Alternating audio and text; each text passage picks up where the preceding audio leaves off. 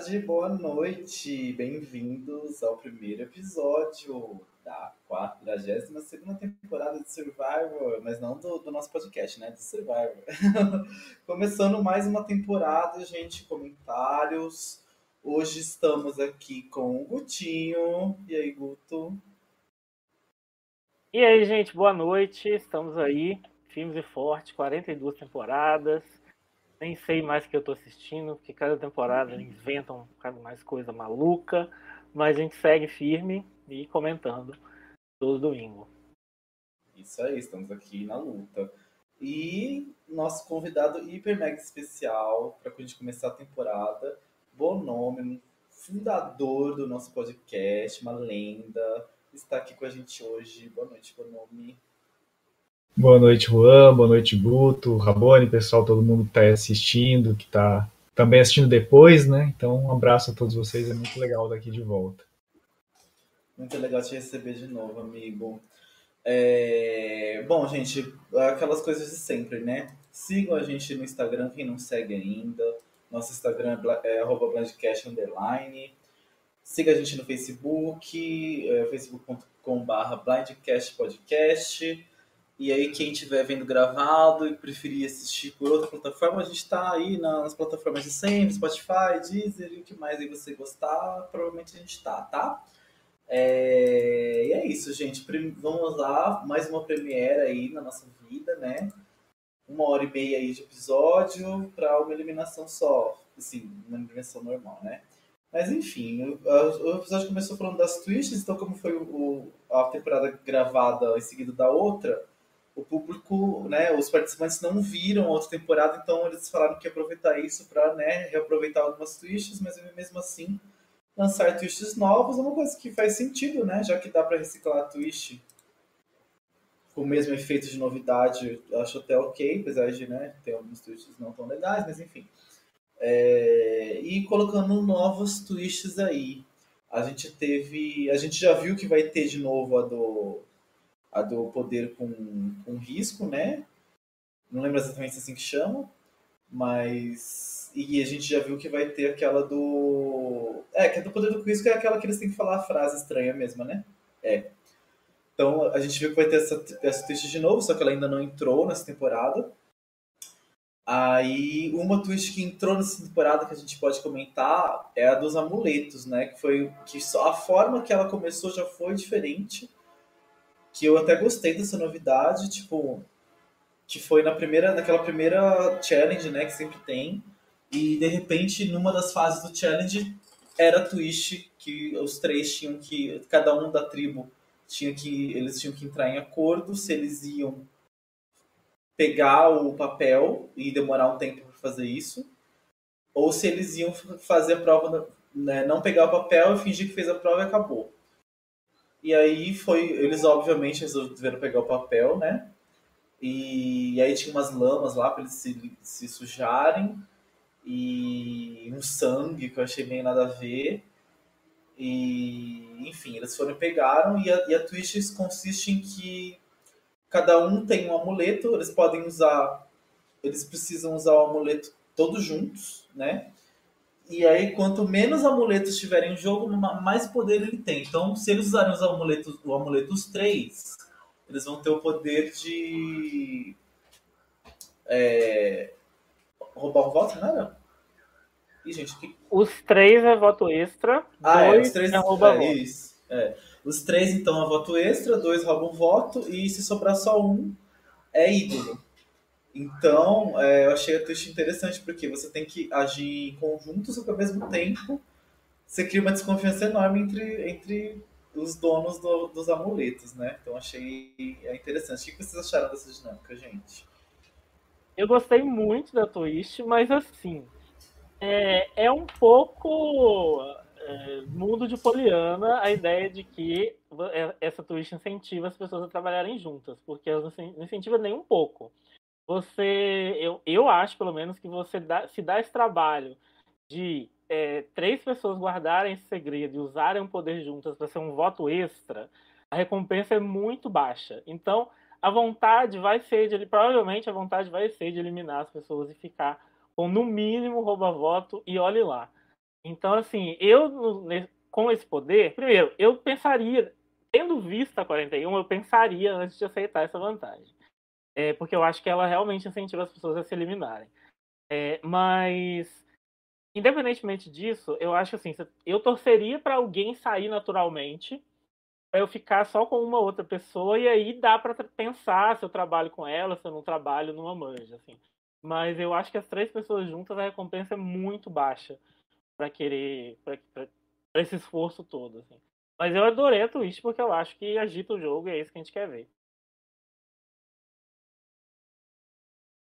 Então, é, eu não sei se eu entendi corretamente, mas eu acho que você pode usar meio que avulso essa vantagem, né? Tipo, se alguém quiser usar antes, usa e tem um extra voto, só que os outros. Não, então não, não é. Tem que usar todo mundo junto. Tem que usar os três juntos, isso. É porque a minha primeira impressão, e, e aqui eu falo para todo mundo, eu virei meio que um casual de Survivor, né? Então eu assisto bem casualmente. E eu tive essa impressão de que ah, se eu quiser usar sem combinar com eles, eu uso, mas todos perdem o poder. Eu tinha ficado com essa impressão. E daí todo mundo acaba perdendo a vantagem. Mas não, então não é não é um extra voto para cada um deles para usar quando quiser. É tipo um extra voto que eles têm que usar juntos os três. Bem, se, eu acho que eu preferia que se fosse algo avulso, né? Porque daí a pessoa poderia pensar, não, eu tô, não vou nem chegar na merge aqui, não vou nem conseguir jogar com o pessoal, então eu vou usar isso aqui para para me safar, que é melhor do que usar algo lá na frente. Independente disso ou não, eu sempre sou a favor de qualquer twist que venha para movimentar o jogo, porque querendo ou não, as pessoas que entram normalmente hoje cada vez mais são super fãs de Survivor, né? São pessoas que conhecem muito o jogo. Então você ter uma dinâmica que faça você pensar, refletir e mostrar que você realmente entende do jogo, que você está ralando para conquistar o título, acho que é legal. Poderia ser um pouquinho melhor, como o Guto falou? Talvez, né? Mas aí eh, vai depender muito de cada um, de cada situação e de cada temporada, porque cada elenco às vezes joga de, de um jeito diferente. Então, tô curioso para ver o que vai acontecer, o que eles vão querer fazer e concordo com o Guto que é dificilmente eles vão usar isso mais lá para frente, porque vai ser a menos que todo mundo saia naturalmente, é, vai ser difícil. Agora, preciso fazer um comentário que a ideia de voltar para o grupo todo ensanguentado, gente, foi maravilhosa, né? Horrível, né? Uma merda, burrice. É, eles colocaram aquele sangue lá só pra fazer alguém passar essa vergonha, né? Porque não tem nenhum motivo pra ter aquele sangue lá. É, eu até não sei como é que passou batido. Eu achei que alguém ia confrontar. Talvez seja uma coisa no futuro, né? Que seja citada. Porque eu ia ficar encanadíssimo. Nossa, que porra, você tá todo sanguentado, você não tem ferida nenhuma. Que merda é essa? A Lídia perguntou umas três Isso, vezes. Isso, é. E eu adoro que tem uma hora que ela pergunta: Nossa, você tá todo sanguentado? E ele fala: Tô. Eu tipo. É. Gente, o tá Rai jogou, jogou muito mal nessa. E só complementando, eu acho bem legal ser obrigatório estar tá os três juntos, porque eles colocam um elemento de tipo assim, eles são obrigados a jogar juntos, se eles quiserem usar o poder. Só que dentro de uma desconfiança enorme. Então, isso cria uma possibilidade gigante. Se fosse cada um pudesse jogar o teu, ia cada um jogar o seu ia ser uma merda. Agora, não, eles têm que jogar. Então, tipo assim, se um dos três estiver querendo usar o poder, eles vão chegar nos dois, gente, eu quero usar o poder, eu tô fudido, eu quero usar o poder. Aí os outros, ah, eu não quero usar. Ah, é, se vocês não usarem, eu vou dedurar vocês pra todo mundo que estão com poder. Então, assim, pode criar uma dinâmica bem caótica. Então, eu acho babado. Eu amei essa twist. Mas só que assim. Uma coisa legal? Ah, desculpa, pode falar. Só que assim, eu acho que para ela ser mais efetiva, precisa ter swap de tribo. Se for que nem temporada passada, que vai ficar sem ter swap até a fusão, a chance de chegarem esses três lá na fusão é muito pouco. Então precisa ter uma swap para eles se encontrarem, pra ter uma dinâmica, sabe? Pra, pra melhorar isso aí, porque senão fica muito ruim. Devia ser, se fosse, se não for ter merge, era melhor entregar no começo da merge, sei lá, sabe? Enfim. Então, Mas sabe uma coisa interessante? É que eu, o que eu poderia pensar em fazer é que é, se a primeira pessoa usasse, seria um voto extra. Mas aí a segunda pessoa que usasse já usaria um rouba-voto. E a terceira pessoa que ficasse sobrando o poder ficaria com o ídolo. E dessa forma as pessoas iam pensar muito antes de usar, porque ia dar um poder para alguém. Então, não, é, eu é, sei, só que só que então, elas só que ela não ia ter essa coisa de elas ter que combinar para usar o poder. Elas ter que se negociar, ah, quero usar agora, não quero. Ah, eu tô fudido, tem que usar, então você que se foda. Ah, essa vai me deixar me fuder, então eu vou te fuder antes de ir embora. Então, assim, sabe, isso, essa obrigação deles jogarem juntos, mas ao mesmo tempo com o interesse de que o outro saia, vai ser muito. Vai ser muito interessante, entendeu? Se eles pudessem usar avulso, não ia, obrigar, não ia ser obrigatório. Quando não ficasse fudido, ele falasse, ah, eu vou usar. E pronto. Agora não, falei assim, gente, eu preciso que a gente use. Ah, não quero usar. Ah, é? Não quer usar? Então peraí. Aí chega lá e, bate ele. E aí ele até usa isso para tentar tirar o alvo dele, sabe? Uma jogada para jogar os outros debaixo do ônibus. Então vai criar uma paranoia entre esses três. Eu não gostaria de estar com esse poder, que vai ser um, um caos entre esses três aí. Mas para nós é ótimo, né? Alguém tem mais uma coisa pra falar? Né? É, vamos lá. Aí depois a gente teve. É, aí, quando eles foram. Aí teve a prova lá normal que a tribo. Quem ganhou? Azul, né? Azul ganhou, e aí as outras para conquistar os potes lá, as coisas básicas, igual na temporada passada, tiveram que escolher entre uma prova física ou uma prova mental.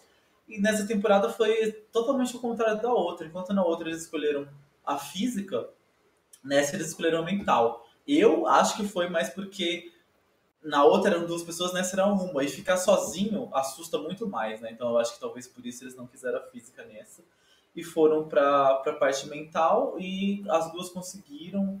É, destaque aí para Jenny, que barbarizou na, na verde.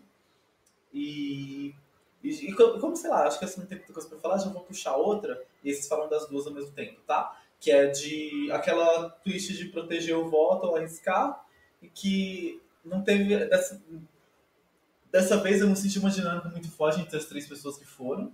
Achei que foi meio blé, assim. Tanto que elas chegaram lá e meio que nem sabiam o que cada uma ia fazer, elas acabaram tomando decisões individuais, sem ter muita noção. E foi assim, né? Meio sem graça. Essa twist é meio, meio sem graça desse temporada passado, né? Enfim, foram essas twists que a gente teve, além do tiro no escuro, mas a gente vai falar melhor dela lá na, no CT. O que vocês acharam, pessoal, dessas twists, desses acontecimentos?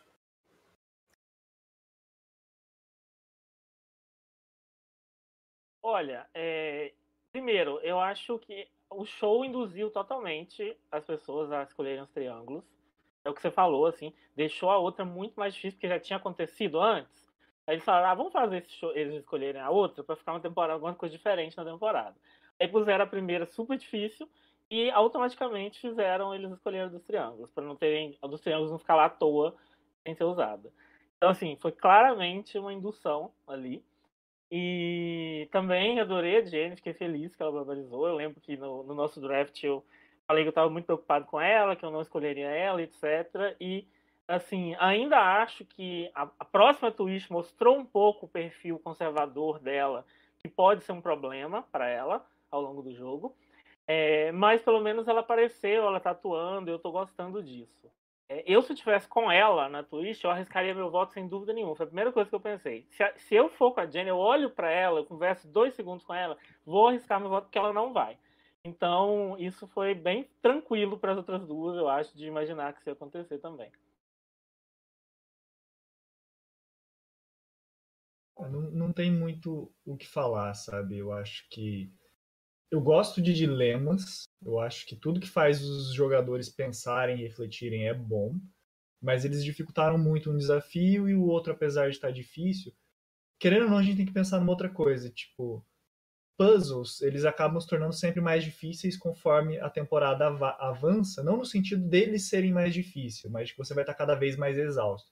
Você coloca um puzzle no primeiro dia, sabe? E ainda mais com quatro horas para resolver, você fala, pô, comi bem ontem, tomei um café da manhã reforçado antes de vir para cá, porque sabia que ia começar a temporada. Beleza, tive uma prova que foi difícil ali agora de recompensa, mas é, era melhor eu é, economizar minha energia para conseguir fazer o acampamento, para fazer as próximas provas e resolver um puzzle enquanto ainda estou inteiro física e mentalmente, do que seria o mesmo, mesmo puzzle lá no, no dia 39, que seria muito mais difícil você concentrar, talvez. Né? Quer dizer, 39 não, hoje é 26 agora, né? Mas, enfim, é, eu acho que realmente foi como o Guto falou, tipo, direcionaram, né? E sobre a questão do dilema também, né, de arriscar ou não arriscar, uh, teve uma conversa ali, um diálogo entre eles que eu acho legal, tipo assim, ah, você está em Survivor, você tem que arriscar. Eu concordo em partes com isso, e eu não sei até se tem potencial para retornar essa twist em breve, né? Eu acho que retornou porque foi aquela coisa, tipo, ah, foi back to back, é, o pessoal não sabia, mas eu acho que a partir do momento que agora todo que voltar, talvez o dilema já não seja mais tão grande sobre arriscar ou não o seu voto né, nas próximas temporadas.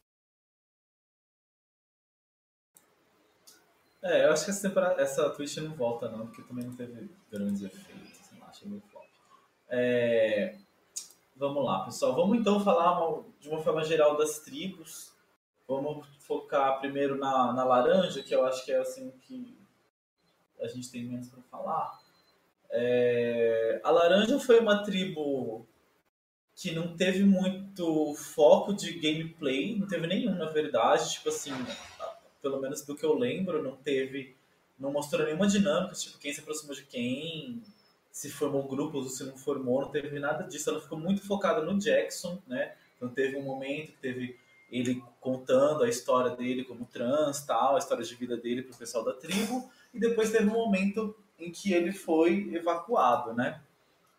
Que foi também uma coisa meio chocante, mostra um pouco da vida pesada dele, né? Que o motivo da evacuação dele é porque ele usa um remédio, que é um, um lítio, não sei o quê, que é um remédio muito forte, que tem efeitos colaterais muito fortes e que, e que quando você para de tomar e não controla a, a, o nível dele no seu sangue, ele tem que ser muito controlado, né? Se você não controla, você pode ter efeitos colaterais graves e é um remédio para bipolaridade. Então, não sei se também a produção teve medo de, de efeitos de bipolaridade, não só não só físicos, né? Mas talvez se ele tivesse algum surto mental, não sei. Acredito que talvez sejam as duas coisas né, no meio da produção. E, e ele não avisou a produção, né? Ele avisou a produção 45 do segundo tempo. Então, assim, porque eu acho que ele não queria ser descartado, né? Então ele queria ver a experiência, só que ele foi, assim, meio sacana da produção, né? Mas a produção decidiu deixar ele entrar, até porque ele tinha uma história muito forte, e a produção, pelo jeito, tá muito focada né, nessas histórias. Então deixou ele entrar só para contar a história dele e depois evacuou ele. Ah, no, no, primeiro sinal, assim, de que tinha alguma coisa errada, que ele falou que estava meio tonto, né, o dia todo meio tonto. O primeiro sinal de coisa errada, a produção já foi lá e já tirou. É... E uma coisa, um detalhe importante da tribo é que quando a gente, quando eles foram escolher quem ia para a jornada do ali do, né, do, da outra ilha lá, foi a única tribo que não escolheu por sorte. Eles realmente conversaram e a Mariane foi lá e se colocou, sabe? Então achei legal essa parte dela, se arriscou. E, e só para situar o pessoal, dentro dessa tribo a gente tem a Lindsay com o poder do amuleto e a Mariane com o voto duplo que ela ganhou agora. Que vocês têm para falar sobre o, as dinâmicas dessa tribo, pessoal? E as impressões de vocês gerais? Bom, é, eu vou inclusive fazer cor ao, ao Rabone que comentou Marianne Lendinha, que realmente é o caso, assim. É, ela é uma lenda já, no primeiro episódio. Ela foi maravilhosa. É, é aquela velha história, né? Esse personagem de, tipo, que, que tá super deslumbrado e rindo de sorrindo com tudo, assim, essa coisa de contagiando ali, de ah, sou muito fã de Survivor, meu sonho é tá aqui. É o risco desse personagem é, cair numa, numa, num estereótipo ruim para ele no jogo é alto, no sentido de é, pode ser que as pessoas não levem a sério é, essa pessoa ao longo do jogo. E, e eu, ao mesmo tempo, tipo, pode até é, é, acender um alerta, assim, de a pessoa é tão fã do jogo assim, então peraí, vamos pensar o que fazer com ela. Então, assim, eu acho perigoso, mas além de tudo, é, pode ser um personagem que a gente fica de saco cheio dele, assim, sabe? Mas eu acho que a Marianne conseguiu fugir totalmente de tudo isso, assim. Ela é muito gostável, ela é muito, muito bom assistir a empolgação dela. É, não tem como, não, eu acho que não tem como não se apaixonar por essa menina, assim, ela é incrível. E eu já tô, eu acho que muita gente, eu vi na internet, assim, muita gente empolgada com ela. E eu acho que ela vai é, é partir muitos corações se ela sair cedo nesse, nessa temporada, porque eu acho que a torcida dela tá gigante e merecidamente. É, ela é o grande destaque nessa tribo para mim. Eu acho que a, a, a eliminação do Jackson, ela é, é, o que você falou, né, Juan? Ele foi um pouquinho sacana assim com a produção. Eu nem senti tanto assim. Né? Claro que é sempre ruim ver alguém sair dessa forma, mas é, eu, fiquei pronto para continuar o jogo muito tranquilamente, assim, porque eu acho que a, a, produção tomou as decisões certas em todos os momentos que ela, que ela tinha que tomar. Então, para mim é bola para frente mesmo. E o resto da tribo eu acho que a gente sabe menos do que as outras tribos. As outras tribos que a gente viu mais a dinâmica da tribo do que essa. Uma vez é, que a gente vive Survivor no sentido de, de fã, né? De, de como fãs, né? É difícil a gente desvincular as coisas que a gente já sabe, que a gente já pensou, que a gente já refletiu em outras situações mesmo estando mais casualmente assistindo essas temporadas de Survivor, é impossível para mim não assistir e não pensar, tal, tá, o que, que a edição tá querendo me contar com tudo que tá contando e com tudo que tá dizendo, né? É claro que a história do Jackson foi uma, uma história assim muito impactante, né? Por tudo que aconteceu, pela forma com que ele se abriu, ele já vinha construindo uma narrativa emocional e depois ele ser retirado do jogo. Então isso também impacta a, a, a edição, né? Uma das coisas que eu anotei que me chamou a atenção é que essa tribo em específico, e talvez seja pela situação do episódio, eu não sei se foi só pela situação do episódio ou não, ela não teve aquela musiquinha mais galhofa. Teve cenas lá da Ica, da Vati, que você tinha ali uma cena ou outra com algum participante, com algum competidor, que você tinha uma, uma, uma musiquinha mais assim, mais memorada, mas tipo assim, pô, o que, que ele tá fazendo, sabe? E aqui na, nessa tribo é, da Taku, né, não, não tinha, não teve. Eu senti falta de personagens, e daí é onde eu critico no sentido de questionar, né? Até onde que essa tribo vai? Porque ela parece que foi protegida pela edição, mas ao mesmo tempo não deu nenhum indício de que nenhum personagem, nenhum participante é muito proeminente ou vai ser muito proeminente para o resto da história. Você teve a Lindsay que achou ali uma, a, o amuleto de vantagem, né? Mas a gente quase não viu o ponto de vista dela sobre isso. Aí você tem o, o, o, Jonathan, que se não me engano foi o que falou que ah, eu sou um cara que não faz puzzle, eu sou o cara que, que é força e é isso. E pronto, não, não desenvolveu o personagem. O Omar foi o que mais apareceu ali com um pouquinho de complexidade, mas não teve tanta complexidade. Maria Ru, né? Nem, nem lembro de ter visto ela aqui, apesar de eu não estar tá prestando tanta atenção igual eu prestava anteriormente. E daí sobra a, a Mary Anne, que vocês comentaram, que o Guto comentou, que daí eu fico pensando, tá, se ela fosse a winner numa tribo que quase ninguém apareceu, será que ela não teria um pouquinho mais de complexidade, de questão estratégica? Será que talvez protegeram ela nesse momento por causa dessa situação delicada ou não, né? É claro que Survivor tem sido muito, já era muito criticada e continua sendo muito criticada a edição por às vezes não dá o devido valor para as pessoas de minoria, principalmente quando são vencedores, né? E daí você fica, eu fico pensando, né? Poxa, será que essa tribo vai longe? Será que ela está sendo protegida? Será que não, né? E falando como um todo.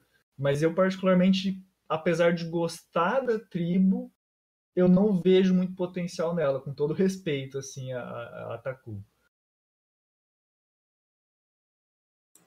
É, eu acho que a, a falta de de investimento nos, nos participantes da tribo foi mais pelo episódio do Jackson, porque é uma tribo que não foi para CT, então normalmente já tem menos, né, menos investimento da adição nisso, e é uma tribo que teve um acontecimento, tipo assim, eles tiveram que contar a história do Jackson para poder cativar as pessoas para a eliminação dele, né? Então acabou do airtime que essa tribo teria, boa parte disso foi pro Jackson, que foi uma pessoa que saiu. Então dá a impressão que a tribo ficou toda sem nada. Mas ela até teve um airtime bom, mas foi pra pessoa que foi evacuada.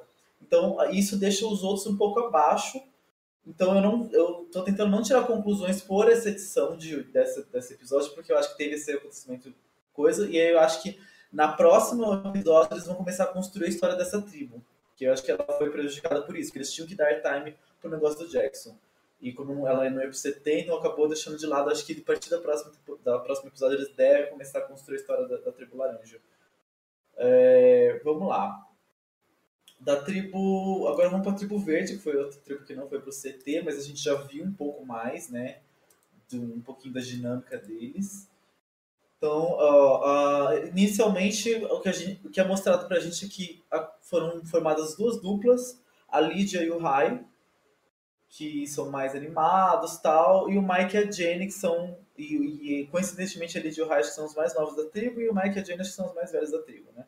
Então são duas duplas que se identificaram mais, se juntaram, com destaque no que a Lídia, né? A Lídia achou estranho o sangue no Rai e mesmo assim fechou uma aliança com ele. Mas talvez seja uma coisa preponderante no futuro, não sei. Talvez ela pergunte para ele subir se ele conte para ela o ídolo do, do poder, ou então ela decida dar um blind nele por causa disso. Enfim, eu acho que talvez essa história vai render ainda, porque foi muito focado, entendeu? A, a edição quis mostrar muito ela perguntando para ele, ele mentindo, sabe?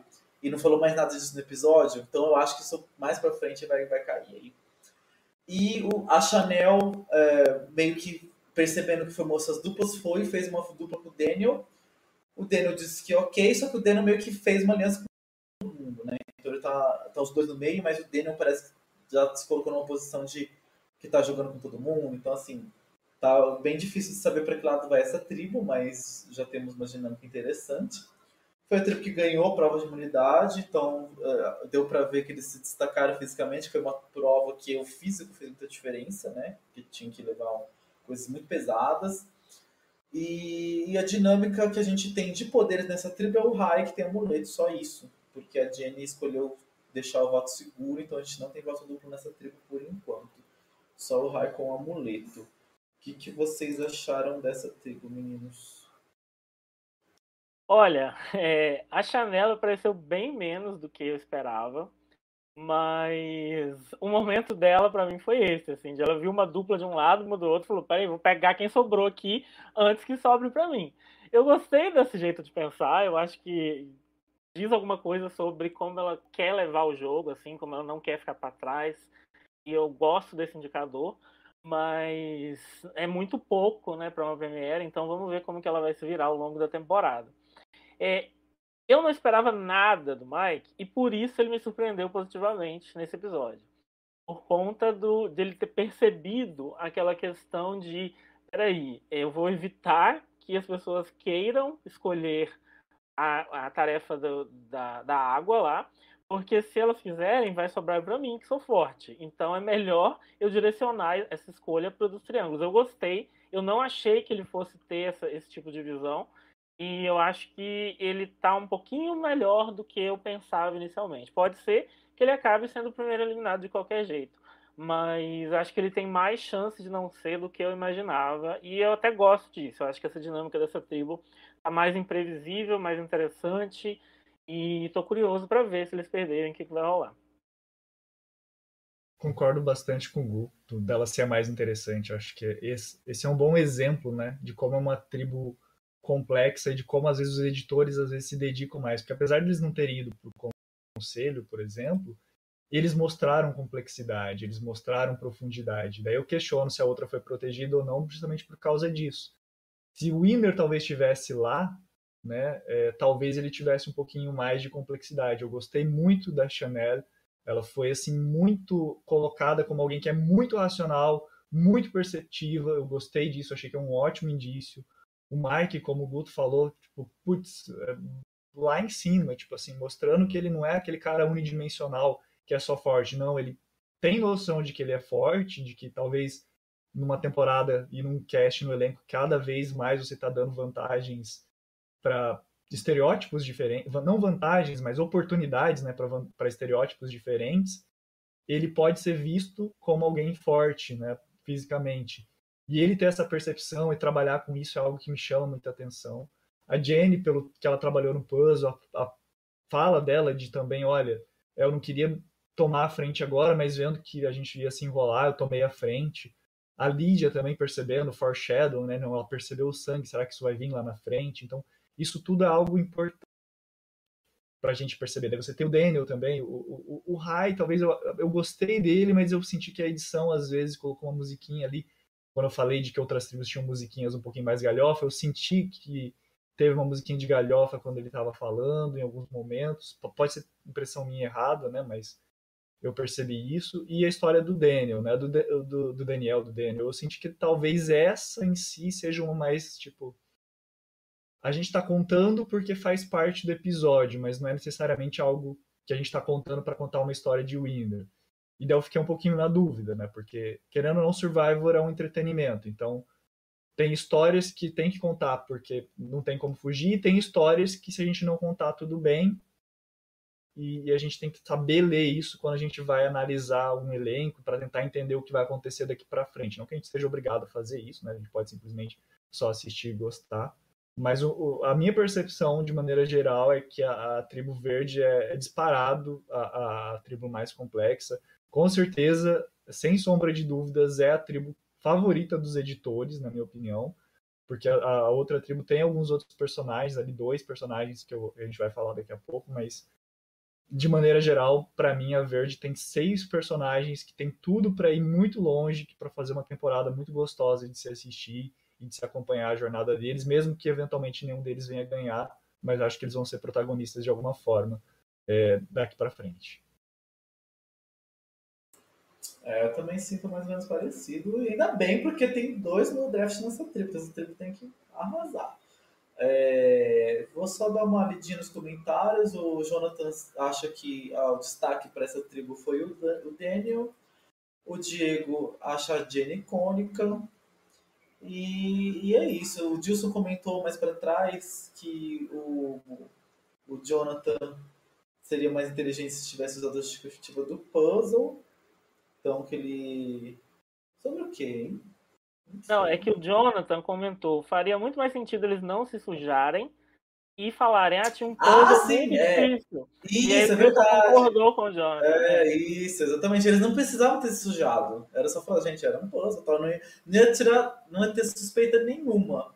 Eles colocaram suspeita fazendo, porque, gente, se você prestar atenção, você vê que eles que se sujaram, né? Porque era uma sujeira selecionada, né? Tipo, é, é, localizada, sim, sei lá. É. E que, que depois o povo perguntar, mas o que, que vocês sujaram? Cada um conta uma história, depois quando se encontra já vê que é mentira, enfim.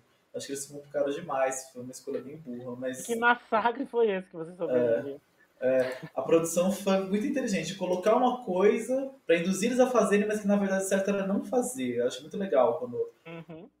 produções de programa fazem isso, assim, põe uma coisa que as pessoas têm tendência de que tudo que é posto elas têm que usar. E não, às vezes a melhor estratégia é não fazer alguma coisa, né? Então, é isso eu gostei. Enfim, continuando. É, deixa eu botar aqui a pautinha. Agora vamos para a tribo azul, que é a tribo que a gente mais tem que falar, né? Porque foi a tribo que perdeu a imunidade. Então acabou sendo a tribo que teve mais, mais espaço, né? Obviamente, que teve mais acontecimento.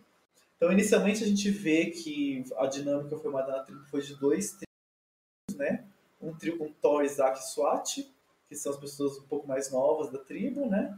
E um, depois um trio com os que são um pouco mais velhos, Roxroy, Drea e Romeo.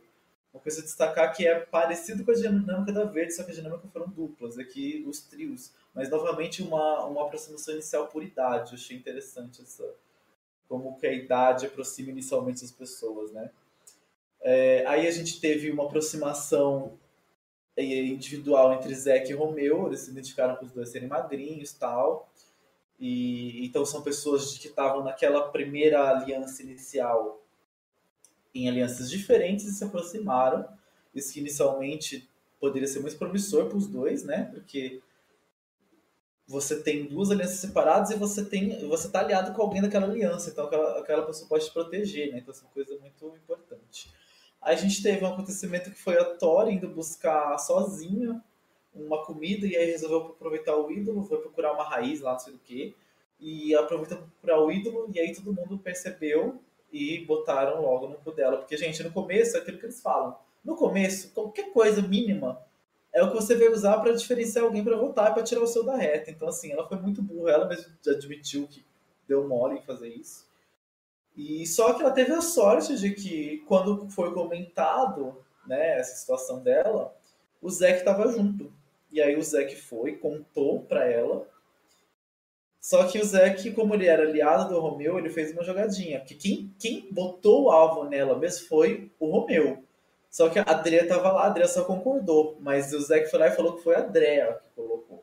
Então você já viu como o Zeke e o Romeu realmente tinham intenção de jogar juntos. E, e a dinâmica da tribo que a gente tem de poderes é a Drea com voto duplo e com amuleto. Os dois poderes dessa tribo estão concentrados na Drea. E aí a gente tem outros acontecimentos, mas eu vou parar um pouquinho para vocês comentarem uh, o que vocês acham sobre esse começo aqui do, da tribo azul, o que vocês acharam desses acontecimentos iniciais. É, assim, eu acho que a tribo azul brilhou um pouco mais em termos de é, eu gostar de assistir, é, mais para frente no episódio. Essa primeira dinâmica é, foi muito básica, assim, a coisa do ar. Ah, eu acho engraçado, porque a, a Tori, ela é realmente aquela pessoa que a gente comentou, assim, né? Que é, eu eu fiquei impressionado com o vídeo dela, porque ela fala muito bem, ela tem uma. ela se vende muito bem, mas isso não necessariamente reflete a realidade. E ela jura, assim, em vários momentos do episódio, ela jura que ela tá arrasando e ela só percebe, ela volta atrás ela fala, ah, não, foi muito burra, porque deu errado. Mas se não tivesse dado errado na cara dela, ela ia continuar achando que ela arrasou, assim. Então, ela quase, assim, achou um absurdo as pessoas é, ficar, reclamarem ou botarem alvo nela porque ela procurou o Idol, sendo que ela realmente estava procurando o Idol, sabe? Então, tipo, não teve absurdo nisso. Mas ela, tipo, como ousam vocês me botarem alvo por causa disso? Então, assim, ela, é, ela tem essa. Ela é uma personagem ótima. Eu adorei ela como personagem. Eu acho ela é, um, ponto alto assim da tribo, um ponto focal muito bom. É, gosto da Drea também, acho que ela tem muito para entregar, mas eu sinto que a Drea pode, até mais do que a Tori, eu senti que a Drea pode é, meter os pés pelas mãos assim ao longo dos próximos episódios. Então, vamos ver o que, que vai acontecer. Eu, eu acho o Romeo jogou bem, mas eu tive alguma dificuldade de enxergá-lo como um, um, grande jogador ao longo do tempo. Vamos ver se ele vai surpreender. No mais, eu acho que nenhum outro grande destaque, alguém que eu tenho apostando muito em relação a sobrou o Roxroy e a SWAT, eu acho que os dois não brilharam muito nessa Premiere, então não vejo uma perspectiva muito grande para eles não. Eu também vi muito parecido assim com a visão do Guto, né? Acho que a gente assistiu o mesmo episódio. É, a minha visão, obviamente, a Tori foi inteligente de procurar o ídolo, porque acho que você tem que procurar ídolo, é uma coisa que você tem que fazer em Survival. Só que em Survivor, principalmente nos primeiros dias, uma coisa que a gente sempre percebe e comenta, é, não é, você, é sobre o quanto você acerta, é sobre o quanto você não erra. Porque se você errar fazer qualquer deslize no começo, pode ser uma desculpa para você ser o primeiro eliminado ou para você ganhar um alvo desnecessário.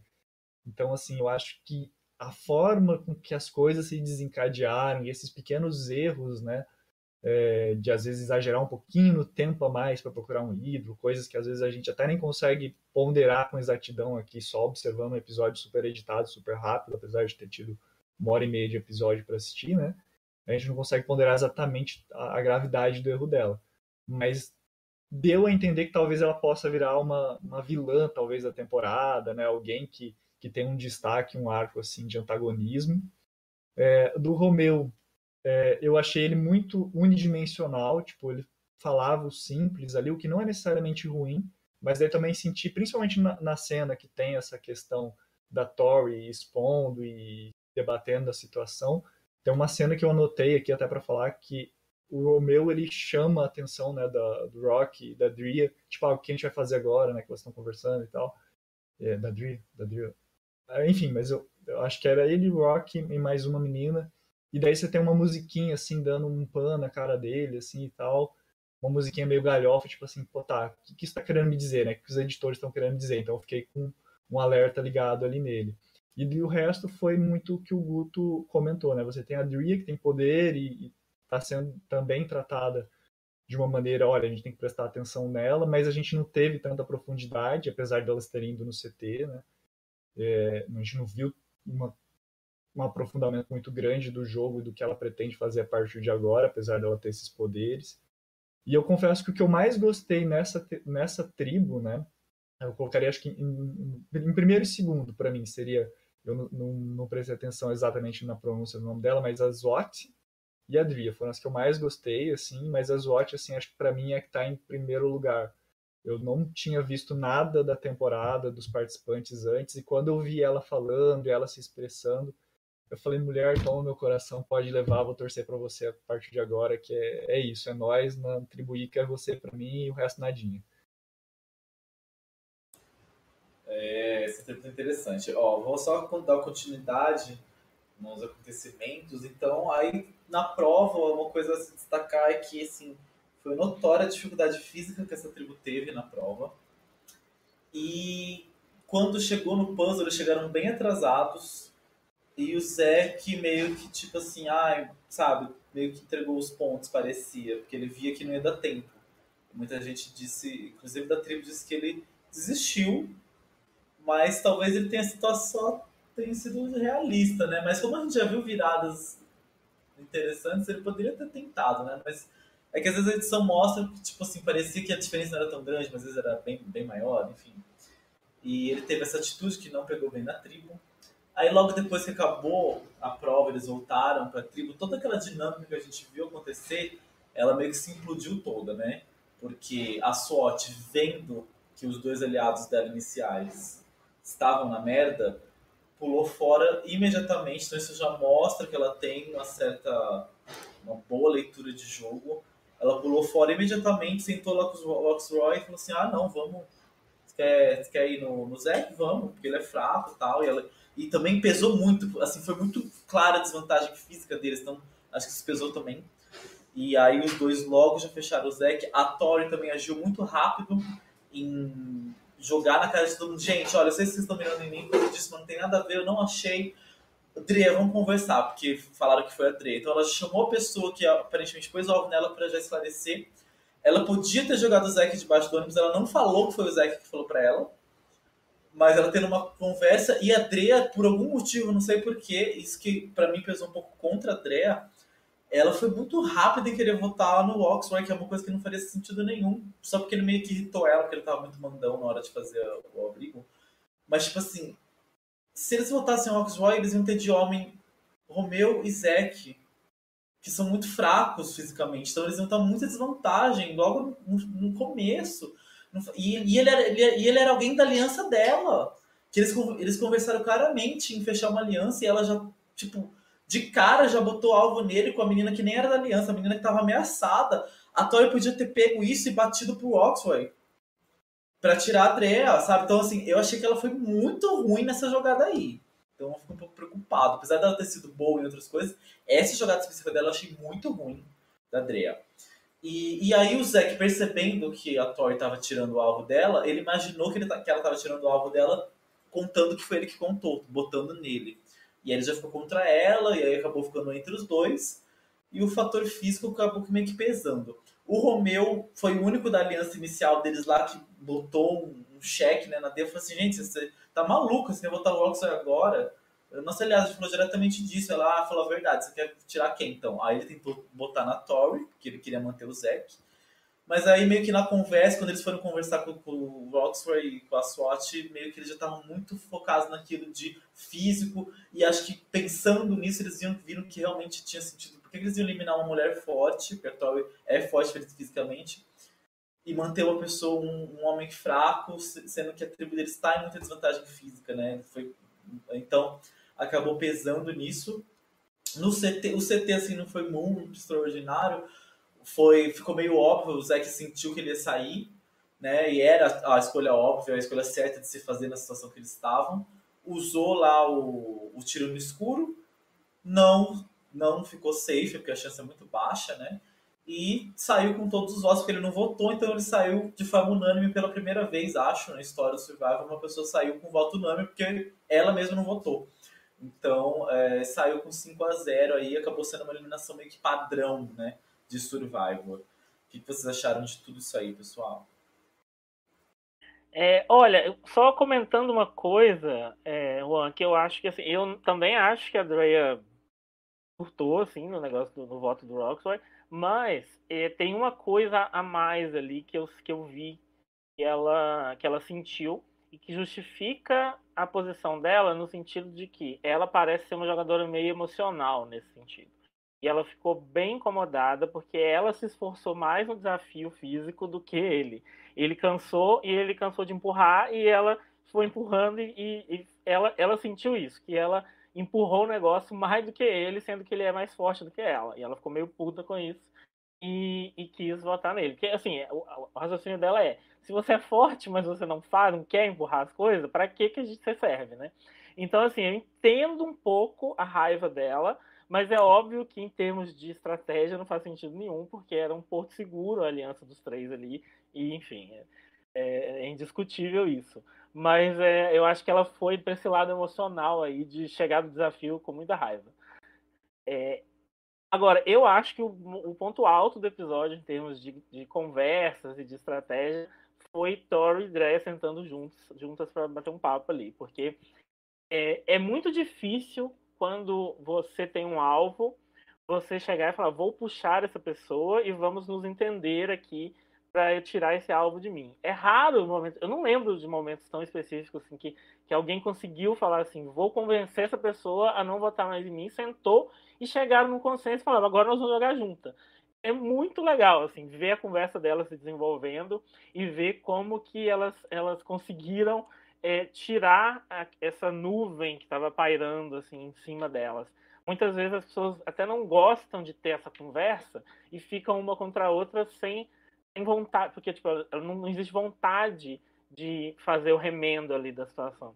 Então eu achei muito legal é, ela, a Tori ter chamado a Dre para essa conversa. Eu fiquei muito empolgado assim vendo as duas conversando e até nesse sentido torcendo um pouquinho para elas fazerem essa merda de botar no Roxroy mesmo, porque eu não sentiria falta dele, apesar de ser ruim para a tribo.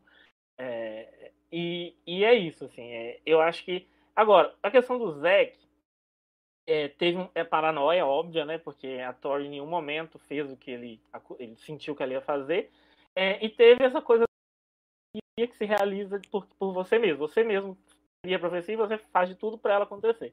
Porque a partir do momento que você define que as pessoas têm uma percepção de você, ou que têm uma vontade em relação ao que elas vão fazer com você ou, ou, ou sobre você, é, você se comporta da maneira que vai aumentar e alimentar mais ainda essa, é, essa, essa situação que você acha que vai acontecer. Então, assim, ele mesmo alimentou esse ciclo de é, ser bottom. Ele, ele colocou na cabeça dele que ele, que ele era, e a partir daí, tudo que ele via, as ações de todas as pessoas eram para ferrar ele, mesmo quando não era. Ele perdeu a oportunidade, na minha visão, de fazer o que a Tori fez com a Drea que é sentar e falar assim, olha, isso aqui não aconteceu, vamos, vamos remendar essa situação. Então, ele acabou se isolando mais por, por causa dessa paranoia. Então, assim, é, é, foi isso. Ele usou o Shot in the Dark bem, finalmente alguém usou bem o Shot in the Dark, na verdade. Finalmente ele aconteceu alguma coisa relevante em relação a isso. É, mas, podia ter mudado o jogo, mas, mas assim, a chance é baixa mesmo, então fazer o quê, né? Agora, vocês imaginam o meu desespero vendo que a eliminação estava entre a minha primeira escolha do draft e a minha segunda escolha do draft. ah, que raiva que eu fiquei. Mas é, o, que, o que eu acho, assim, é, sobre essa, toda essa questão é justamente que é, não dá para a gente contar muito com, com é, pessoas que não são fisicamente fortes dando a volta por cima no começo. É muito difícil, né? Eu tô, eu tô tentando não me deixar influenciar por Australian Survivor, que só existe força lá, mas, mas mesmo no americano é bem difícil isso acontecer. Olha, é, sobre a questão da, da força física, eu, a gente já viu tantos, principalmente na, na, parte individual, na reta final, mas a gente já viu tantas vezes é, jogadores que a gente olha assim e fala assim, ah, ele é franzino, ele é mais fraco e, e, se supera e vence, que eu acho que é quase uma falácia assim você falar que força física é fundamental em survival. Na verdade, quanto mais o jogo aprofunda, menos ela é importante, né? Mais importante as suas relações, a sua estratégia. É, e eu arrisco dizer, às vezes até a inteligência é super valorizada, né? Porque às vezes você pode ser muito bom em puzzle, mas que adianta você ser bom em puzzle se você não tem uma inteligência emocional, uma inteligência para realmente fazer essa sua inteligência suposta, ou a sua força física suposta, se tornar algo bom para o seu jogo. Né? E esse episódio, esse relacionamento dessa tribo é bem interessante para a gente pensar sobre isso. Né? Tá, é, será que vale a pena manter alguém que aparentemente é forte fisicamente, mas que talvez não esteja entregando o que deveria estar entregando, né?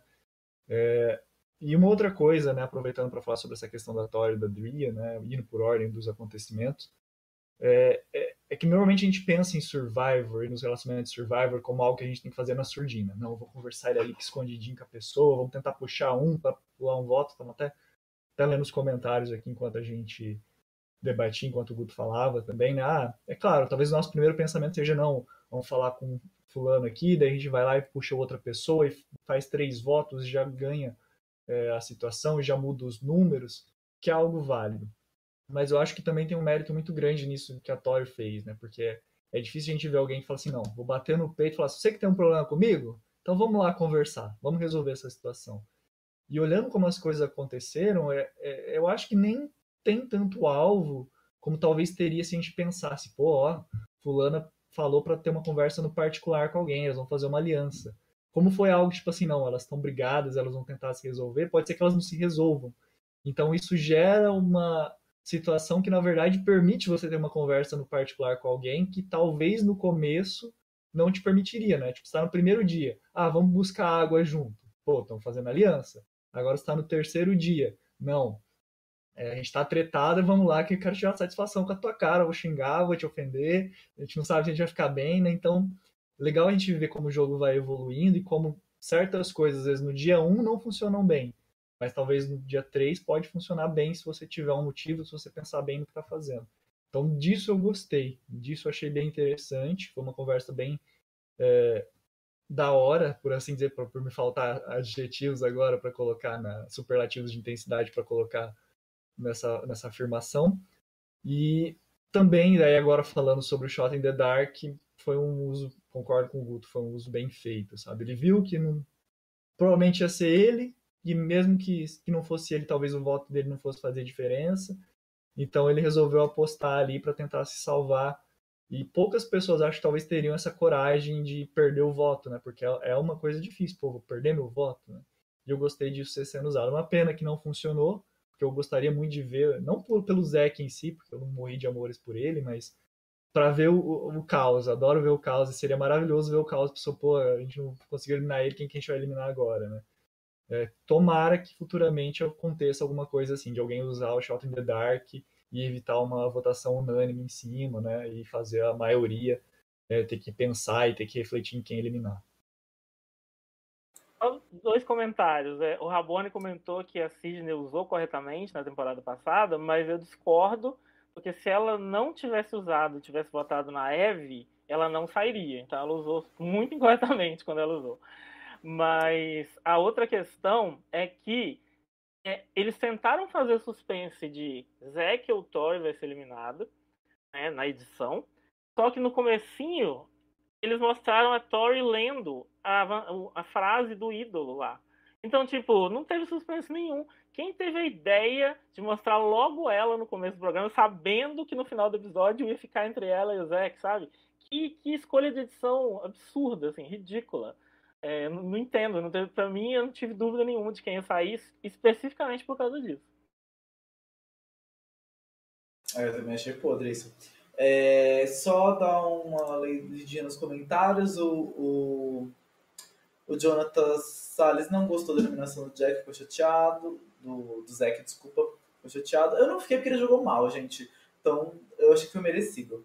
É, e ele gostou da, Drea, da jogada da Drea em colocar o alvo no Luxor pra, pra Thor e achou a Thor burra em ter. É, em não ter ido falar com o Zack e voltar no Roxroy. Eu, o Dilson arrasa nos comentários, mas dessa vez eu acho que eu discordo totalmente. Eu acho que foi totalmente oposto, porque a Tori estava numa posição de, de vulnerabilidade. A Drea chegou e botou um aliado dela debaixo do ônibus para a pessoa que estava vulnerável na tribo. Isso é você dar ferramentas para essa pessoa te eliminar do jogo. Então, assim, e a Tori foi muito esperta. Se ela fosse no Zack falar para eliminar o Oxroy, ela ia estar tá desperdiçando essa arma que a Andrea deu para ela. Então, é, nessa dinâmica, elas meio que inverteram a posição. A Tori saiu de uma posição de muita desvantagem para estar tá numa posição que ela tem muita arma agora na tribo. E a Andrea tá fugida, porque se a Tori, se a se sentir no bottom de novo, ela já sabe o que fazer. Ela vai direto pro Rox e fala assim: olha, aquela hora que eu fui conversar com a Drea, ela falou que ia tirar você por isso, por isso, por isso. Então, assim, eu achei que nessa jogada a Tori foi muito inteligente. Ela, e, e, e, a, e a Drea cometeu um erro muito grave. E até você falou assim, ah, é difícil acontecer. Por quê? Porque é um erro. Quando você tem uma pessoa no bórum da tribo, você não pode dar uma informação muito importante que ela vai usar contra você. Ela tá no bórum, gente. Ela vai jogar quem ela tiver que jogar debaixo do ônibus. Se você dá informação que ela para jogar em você, ela não vai te, ah, olha, vou segurar essa informação pra gente jogar junto. Não, se ela tá no bórum, ela vai jogar você debaixo do ônibus. Ela precisa de alguém para jogar debaixo do ônibus. Então, por isso que às vezes as pessoas não, não, não dão abertura. E eu acho que a Andrea jogou muito mal com isso. Eu acho que vai ter consequências muito graves para ela. A não ser que a Tori decida jogar com ela, mas assim, a não ser que a Tori saia desse bórum, mas se, se a Tori continuar no bórum da tribo, a Andrea vai ter consequências muito graves. Ela vai ter que jogar muito para se reverter essa situação que ela se colocou. Então, eu acho que ela jogou muito mal sim e a Tori jogou muito bem. Apesar de é. ter sido ter sido mais um demérito da Drea, né? A Tori fez o que ela tinha que fazer e a Drea entregou o que ela não devia ter entregado. E a Tori segurou essa informação ela vai usar na hora certa. Para mim, a Tori é muito promissora como jogadora. Apesar de ela ter começado errado, acho que ela se saiu muito bem nessa, nessa contenção de danos. É, eu ia comentar só isso, assim, que ela, que ela saiu muito bem realmente, e, e mais do que isso, a, a Tori, ela, ela tem uma inteligência emocional, né? O Bono me falou sobre isso mais cedo, e eu acho que ela mostrou isso nesse episódio, porque ela tanto não entregou o Zack, ela podia muito bem ter entregado o Zack, e ela não entregou a Drea também. Não porque, ai, pelo menos eu não acho que, ai, ser virtuosa aqui, não vou entregar as pessoas. Eu acho que ela sabe é, qual informação faz sentido ela usar e qual não faz. E ela tem gente que é muito caótica e sai contando tudo para todo mundo, e a pessoa acaba sendo eliminada por, por causa dessa boca grande. E eu acho que ela consegue entender isso e segurar as informações é, de uma maneira que beneficia a relação dela com as pessoas. Eu gostei de ver a maneira como ela jogou também nesse sentido. É, Bonano, quer comentar mais alguma coisa? Posso seguir?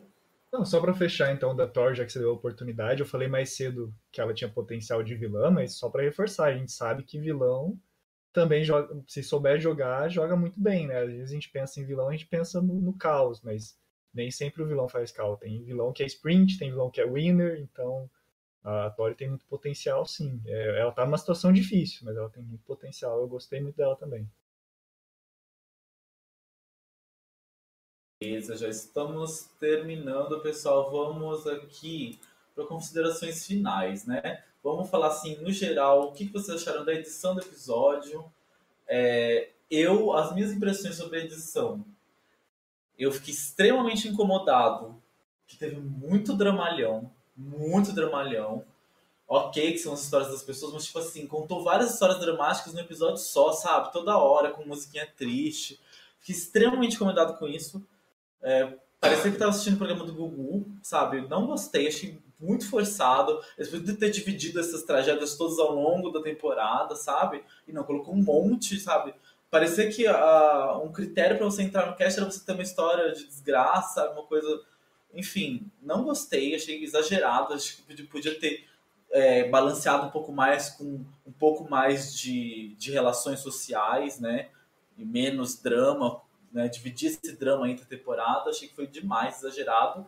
E o ponto positivo que eu achei é que não teve ninguém completamente inve. Todo mundo teve algum espaço na edição, mostrou um pouco, todo mundo falou alguma coisa.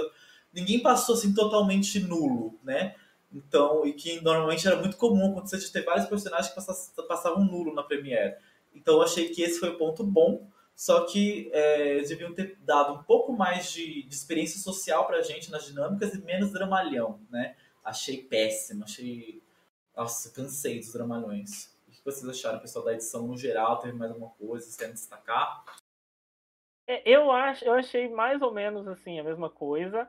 Acho um pouco mais. Não cansei tanto dos dramalhões, assim, é, mas também senti falta desse equilíbrio, né? especialmente na tribo laranja. É, eu acho que faltou ali. Foi ali que faltou. Se ali tivesse tido mais um pouquinho, a gente, eu acho que dava uma é, diminuída no, no, Jackson assim e colocasse um pouquinho mais de interação das pessoas, eu não teria, não veria problema nenhum. Eu acho que foi por aí que foi o problema. Eu gosto um pouco de ter aquele espaço para todo mundo ou quase todo mundo, porque é, tem sempre os os editors, né, os analistas de edição, que vão falar assim, ai, fulano não teve VT da família no, na Premiere, então já era, não tem chance de ganhar. Sabe? Então, quanto mais eles conseguirem equilibrar as coisas, seja com drama ou não, não estou dizendo que precisa ser com drama, mas assim, se vai ter drama para alguns, espalhar um pouco esse drama, eu acho que é bom para deixar a temporada menos previsível em termos de quem está tendo mais espaço. É, agora, dá para fazer isso de outras formas, né? não precisa ser só drama. Mas assim, acho um ponto positivo dessa quantidade de drama é ajudar a gente, atrapalhar a gente a prever facilmente quem vai ganhar. É, e no mais eu concordo bastante, assim, acho, eu gostei muito da Premiere, assim, achei que foi um ótimo episódio. É, acho que a questão do Jackson deu uma atrapalhada, deu para notar, inclusive a prova de imunidade, ela não provavelmente ela não foi projetada para cinco pessoas, assim, para seis, por isso todo mundo teve tanta dificuldade. Então, assim, existiram esses percalços aí, mas eu acho que a edição contornou isso de uma forma muito boa, com exceção desse erro horrível que eu falei da Thor, que é, para mim foi muito amadorismo, assim, que eu acho imperdoável, mas tirando isso, eu gostei bastante. Legal que o Guto falou isso dos editors e tal, né? Porque Survivor, como eu falei antes, né, é um entretenimento. Só que ao mesmo tempo tem pessoas que são muito fãs. Então, ao mesmo tempo que os editores têm que pensar, tipo, não, a gente tem que entregar pelo menos pistas pro, pro fã casual, pra pessoa que assiste uma vez ou outra, vai assistir a Premiere, depois vai assistir o episódio 4, 5, que tem um winner aqui no meio, tem pessoas que você tem que gostar logo de cara, né, que vão ganhar a temporada, que vão longe na temporada.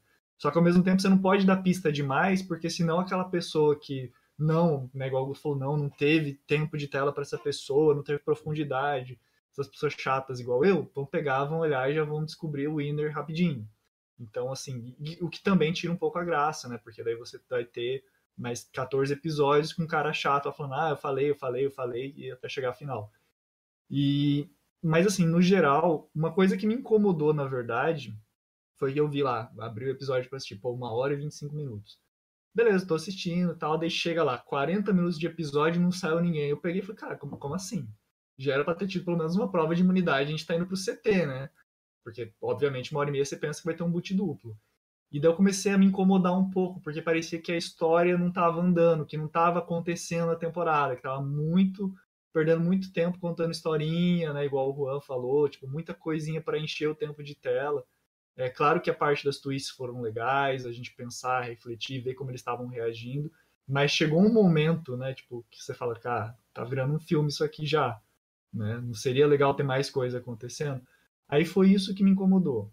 Né? Mas no, no, geral, eu acho que está sendo legal e, e, a gente tem tido um reflexo, na verdade, muito das críticas que a própria edição, os editores de Survivor têm tido, né? Principalmente os críticos e, e, as mídias sociais gringas, né, americanas principalmente, têm criticado muito a forma com que os editores tratam as minorias.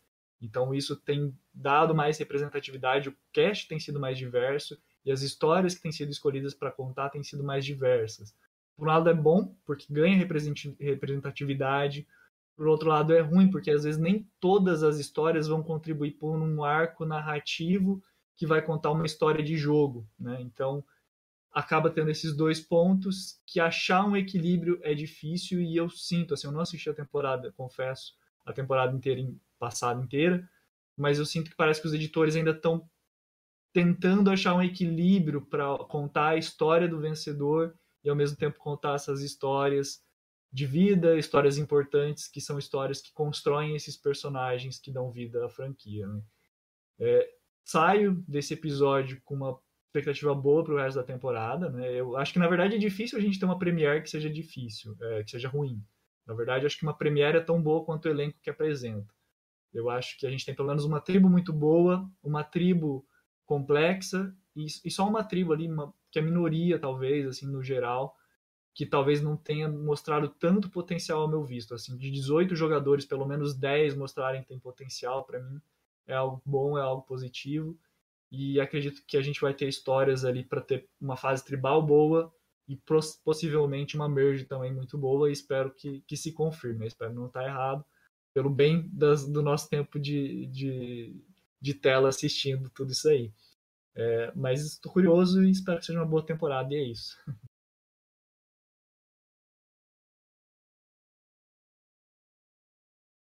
Ui, esqueci de mutar. É, bom, é, aí só para vocês ficarem inteirados sobre o nosso draft, a gente teve duas eliminações nessa temporada. Foram baixas do Jackson no time do Jairo, que, se eu não me engano, ele foi a primeira escolha do Jairo, né? Ou segunda? Foi a primeira, né? Então o Jairo já perdeu seu fave de cara. E o Guto que perdeu o Zequezinho, segunda escolha dele, né? Mas se, se era pra se era pro Guto perder Zeke ou Thor, eu achei que ele saiu na, na vantagem de perder o Zeke, porque eu acho que a Thor é mais promissora que o Zeke estava sendo. Quer comentar alguma coisa da sua, da sua perda, Gutinho? Da minha derrota foi, foi, foi forte isso, hein? É... Derrota, né? Mas assim, é, eu concordo com você. Eu tava, inclusive, assim, eu sabia por causa da edição ruim que a Thor não ia sair, mas de qualquer forma eu estaria torcendo por ela em relação ao Zeke, porque eu acho que o Zeke, mesmo se ficasse, não ia ficar por muito tempo mais. Então, acho que das duas, das duas possíveis perdas foi o, foi o menor mal ali para o meu time. É, infelizmente, a Lindsay não está me prometendo muito por essa Premiere, então estou botando todas as minhas fichas numa, numa reviravolta da Tori aí, porque senão já era. É, gente. Agora vamos fazer só uma dinâmica rapidinha de apostas para vocês de próximo boot em cada tribo levando em conta se perderem no próximo episódio, tá? Não boot geral, assim, se perder no próximo episódio, quem sai de cada tribo. Eu vou começar. Na tribo laranja, eu acho que sai a Maria, porque ela já deu muito mole na, na prova e não parece que criou muitas raízes, apesar de a gente não ter muita, muita coisa. Assim, pela, se olhando a tribo, ela parece o boot fácil agora. É, na tribo verde, muito difícil imaginar mas eu acho que seria a Jenny pela dinâmica da tribo. Inicialmente, eu ainda aposto na Jenny como first boot da tribo verde. É óbvio que vai variar muito o que acontecer, mas assim, é um chute, né? E a tribo azul, gente, eu não faço ideia. Eu apostaria no Roxroy, mas se, se, eles perdessem mais na frente, se eles perderem de novo, se for de novo por questão física, o Roxroy não sai, porque vai pesar de novo a coisa física. E aí Talvez sobre um boot aí para SWAT ou para o Romeo. Vou apostar em SWAT. E vocês, gente, apostas aí para próximo boot de cada tribo. O pobre do Bonome, a carinha dele quando você falou SWAT, tadinho. Bom, eu tô meio sem saber muito o que apostar, mas assim, eu também acho, olhando para os laranjas, que a Maria é muito provável sair, até por ser a única próxima de Inve ali que a gente teve no episódio. É, eu acho que na, na tribo azul, eu acho um pouco mais fácil até do que a verde para prever, porque eu acho que ou a Tori vai conseguir virar o jogo em cima da Drea, é, ou realmente o plano da Drea de tirar o Roxroy vai funcionar. Eu acho que não vai fugir de uma dessas duas coisas. Não, não tô sentindo que vai. É, na tribo verde, minha, minha intuição está dizendo que o Rai não vai se dar bem. Eu acho que tem alguma coisa que pode dar errado para ele aí. Eu não estou vendo, assim. Eu acho que a Jenny se provou bastante no, no episódio. Eu acho que o Mike é um pouco mais perto do que a gente poderia prever. É, acho que o Daniel tem, corre um risco ali, até pelo machucado. Não sei se isso vai influenciar. É, agora, acho que o Rai é o único que eu vejo que assim a dupla a própria dupla dele pode perceber que tem alguma coisa estranha com o negócio do sangue. Eu acho que ele corre um risco ali razoável. Olha surpreendente. E você Bonomi? Eu sou um misto de vocês dois aqui na verdade né? Na tribo laranja ali atacou eu também senti a Maria invisível. Acho que pode ser que ela seja a, a primeira eliminada então acho que primeiro eliminado dessa tribo, né? Então acho que faz sentido apostar nela. Já na Vatina Verde, o, o Rai também eu senti essa mesma coisa. De todos os personagens fortes, eu senti seis personagens fortes. Eu senti, como eu falei antes, eu senti algumas pistas de que talvez ele não fosse ser levado tão a sério pelos outros. Então acho que o Rai pode acabar rodando fácil, fácil se bobear. Já na tribo Ica, tribo verde, né, é, eu gostei muito da SWAT, mas eu não vi necessariamente algo, né, só estou defendendo, não devia estar fazendo isso, né? Não devia estar defendendo a, a aposta do Juan. É, eu, eu, se eu tivesse que apostar, eu apostaria, na verdade, no, no Rockstar, né? E é o que eu tô fazendo, tem que apostar agora, né? Porque a Dria, apesar de ela ter cometido uns erros, como vocês colocaram, né? É, eu ainda acho que ela se mostrou mais sóbria e eu senti a edição tendo cuidado com ela. Então acho que apesar de ela ter uns deslizes, ela ainda vai ter muita história para contar, até porque ela tem várias vantagens ali na mão dela que vão influenciar o jogo. Então acho que, que o Rock é o, o, o que vai acabar saindo nas Vou postar no, no Rock. E é isso. Beleza, gente, é isso. Uh, então, no geral, acho que tivemos um bom episódio, acho que todo mundo concorda comigo, né? Apesar de ter sido um CT meio sem gracinha, mas ok, né? Era o que fazia sentido pro episódio, então assim, não foi, não foi ruim porque ele deu sentido, foi coerente com o que aconteceu no episódio, né? Mas assim, não tivemos ah, tem gente que gosta muito de que na Premiere tem um CT né, bombástico, tivemos um CT padrãozinho, mas era dentro do esperado, então, no geral, achamos que foi um bom episódio. Estamos intrigados aí para a próxima temporada, principalmente com duas tribos aí muito interessantes, bem previsíveis. A que a gente não acha interessante, na verdade, é porque a gente não soube nada, então ela pode ser interessante também. Então temos um panorama bom, na minha opinião. E é isso, minhas palavras finais são essas. Um beijo para vocês, agradeço a todo mundo que compareceu, que assistiu. E vocês, meninos, podem se despedir.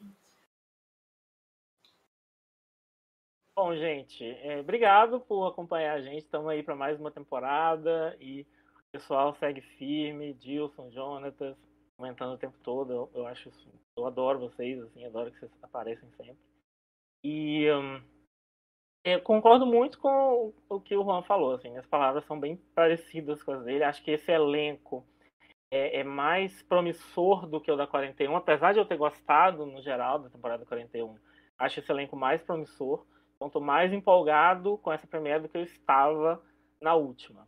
E isso já é muito bom, assim, eu acho que isso, isso já me dá um, um gás muito bom para continuar e para torcer para os personagens que a gente demarcou aqui como, como potenciais e para Marianne icônica também. Eu quero muito que ela vá longe. E, e por enquanto, vamos ver o que, que, que a temporada 42 nos reserva, mas domingo estamos aí de novo da minha parte aqui, na verdade, eu tenho que comentar o quão é diferente assistir Survival conversando com as pessoas, né? Porque desde a da Season 30, eu basicamente só assisti da 30 a 40, foram 10 temporadas assistindo comentando no Blindcast. E era uma experiência muito gostosa, foi uma experiência muito gostosa. E até tô ponderando aqui agora, né? Porque quando eu assisti a Premiere do 42, eu achei ok e participando aqui do Blindcast, vendo a interação do pessoal ali nos comentários, no chat, conversando principalmente com o Guto e com o Juan aqui. Muitas coisas que às vezes eu não percebi, coisas que eu não tinha visto por, pela, por uma ótica, vendo pela ótica dos meninos aqui. Me deixou muito mais motivado para assistir essa temporada do que simplesmente só quando eu assisti o episódio, porque me convidaram, ah, vamos participar lá. Então, é, é, eu só quero valorizar um pouquinho aqui o trabalho dos meninos, do pessoal, porque assistir Survival com, com as pessoas, com os amigos, com as pessoas que a gente gosta, é muito mais gostoso do que simplesmente assistir Survivor. Talvez se eu tivesse assistindo a 41 participando do Blindcast, talvez eu até conseguisse ter assistido inteira e gostado da temporada, coisa que eu senti uma dificuldade ali para assistir, como eu falei antes, eu não terminei. Então, é muito obrigado pelo convite e desejo a todos vocês aí uma temporada maravilhosa e continuem participando aí do chat. Obrigado, amigo. Foi tudo você voltar. É sempre, é sempre especial pra gente quando você participa. É, obrigado para quem comentou. Pessoal, não esquece de deixar o like na live, tá? Porque tem 11 likes, tem 11 pessoas assistindo. Olha, parabéns, hein? Arrasaram, mas dá para dar mais like aí. Dá mais like, gente. Se tem alguém que não deu, dá like. E obrigado para quem comentou. A gente adora vocês, é muito legal interagir com vocês. E desculpa aí se a minha, meu host não foi aquela coisa, que eu nunca fui host, então, né? E eu gosto de ser mais objetivo, então não sei se o meu host foi bom, mas é isso, é o que teve para hoje. Obrigado a todo mundo que participou. É, sigam a gente nas redes, interajam com a gente nas redes, mandem ideias, se você tem ideias de dinâmica, qualquer coisa que a gente está sempre aberto a ideias para a gente aplicar nas lives. A gente está fazendo, a gente faz pela gente, mas principalmente por vocês. Então a gente quer entregar uma coisa que vocês gostem. Então participem, interajam. E é isso. Travis gente. Time for you to go.